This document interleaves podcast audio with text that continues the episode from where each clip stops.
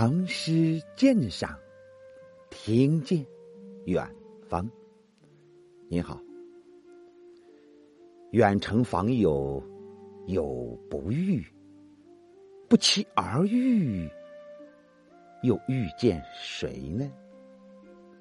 请您欣赏《寻西山隐者不遇》，作者邱维。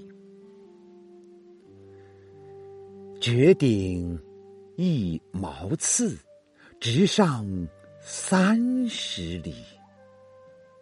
扣关无同仆，窥视为暗机。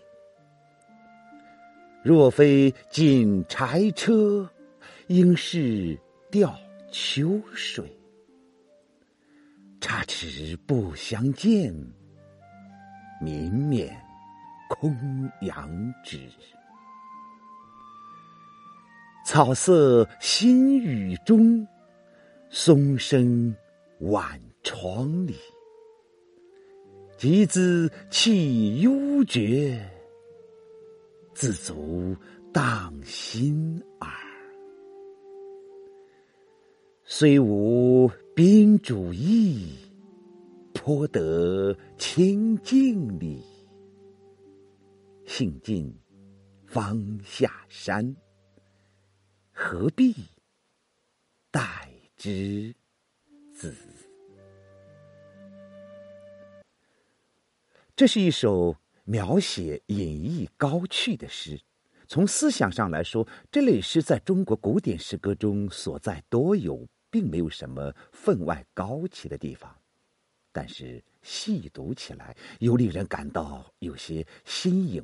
别致，这新颖别致来自什么地方呢？主要来自构思。我们看这首诗以“寻西山隐者不遇”为题，到山中专程去寻访隐者，当然是出于对这位隐者的友情或者敬仰了。而竟然不遇，按照常理，这一定会使访者产生无限的失望、惆怅之情。但，却出人意料之外。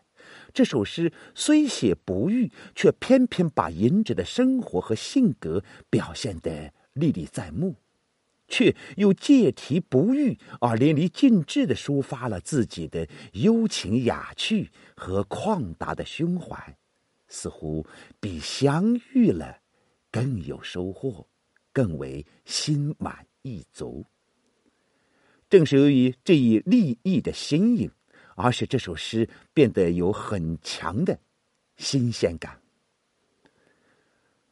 诗是从所要寻访的这位隐者的栖身之所写起的。开首两句写隐者独居于深山绝顶之上的一茅厕之中，离山下有三十里之遥。这两句似乎是在叙事。但实际上，意在写这位隐者的远离尘嚣之心，兼写寻访者的不惧辛劳、殷勤远访之意。直上二字与首句绝顶二字相照应，点出了山势的陡峭高峻，也暗示出寻访者攀登之辛劳。三四两句写。道门不遇，叩关无同仆应承，窥视只见积案，杳无人踪。紧接着下两句是写寻访者在户前的踌躇想象之词。主人既然不在，到哪儿去了呢？若不是乘着柴车出游，必是临渊垂钓去了吧？乘车出游，到水边垂钓，正是一般隐逸之士、闲适雅趣的生活。这里不是正面去写，而是借寻访者的推断写出，比直接对隐者的生活做铺排描写，反觉灵活有致。差池不相见，民免空仰止。远路相寻。差池不见，空负了一片敬仰之情，失望之心不能没有。但是诗写至此，却突然荡了开去。草色新雨中，松声晚窗里。集资气幽绝，自足荡心耳。虽无宾主意，颇得清静里。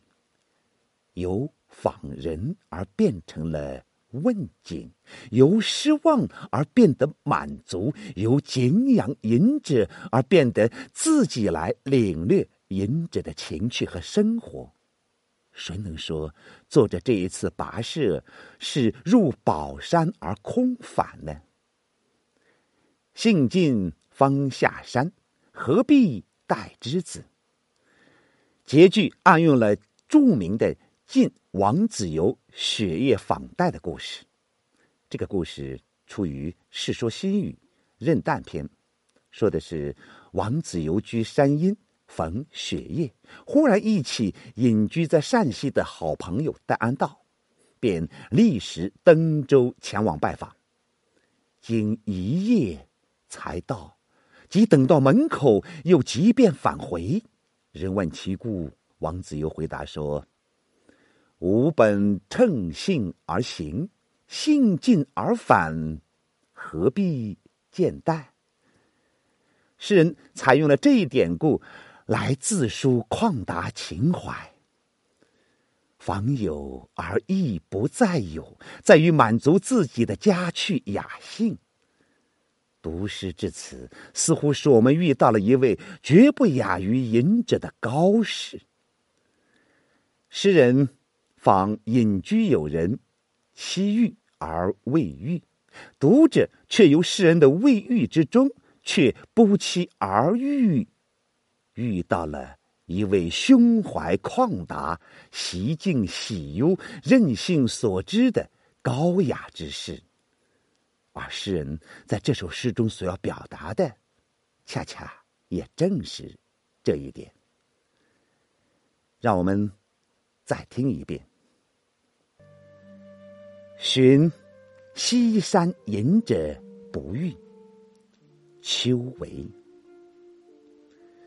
绝顶一毛刺，直上三十里。叩关梧桐仆，窥视为暗机。若非锦柴车，应是钓秋水。差池不相见，明免空杨枝。